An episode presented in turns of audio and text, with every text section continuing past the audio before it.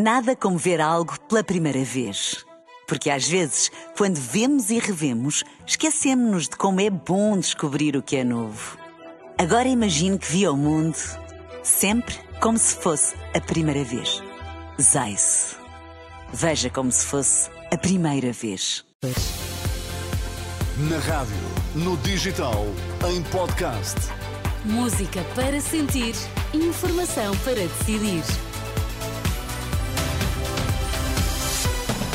Notícias às seis na Renascença com a Ana Rita Barda d'Água para já os destaques. Bom dia. Bom dia. Alcochete é melhor localização para o novo aeroporto de Lisboa, mas enquanto não houver decisão final, avançam as obras necessárias no atual.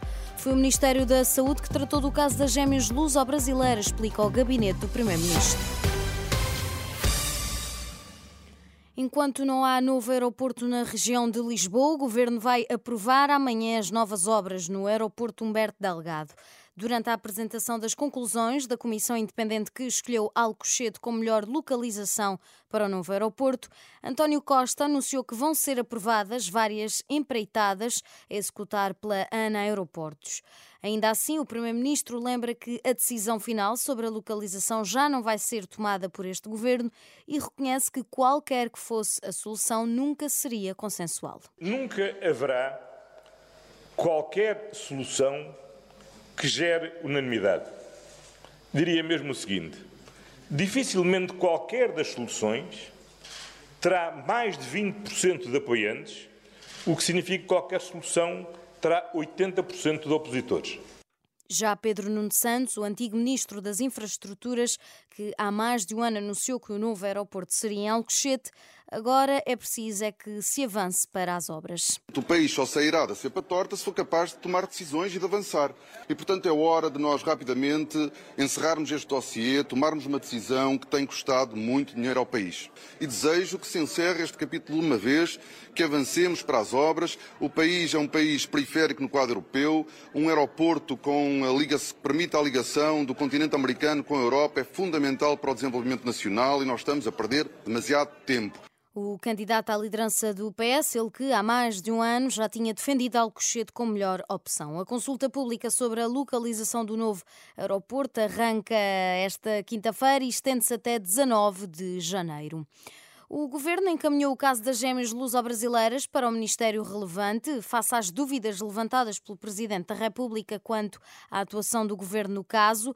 O gabinete do Primeiro-Ministro respondeu por escrita à CNN para dizer que agiu à semelhança do que faz habitualmente, ou seja, mandou para o Ministério da Saúde. Por seu lado, Lacerda Salles, na altura secretário de Estado da Saúde, nega ter marcado qualquer consulta neste caso ou feito pressão para que as gêmeas fossem prioritárias um esclarecimento dado à Lusa. Lacerda Salles nega que tenha pedido uma primeira consulta à diretora de pediatria do Hospital de Santa Maria. Diz que não se lembra sequer do caso, mas está disponível para esclarecer o que for preciso. Entretanto, o advogado da família das bebés, em entrevista ao Expresso, garante que a mãe das crianças não pediu qualquer favorecimento à nora do Presidente da República. Wilson Bicalho diz que a família das gêmeas veio viver para Portugal no início de 2020, quando já tinham cidadania portuguesa, depois de ter sido recusado tratamento em Santa Maria no final de 2019.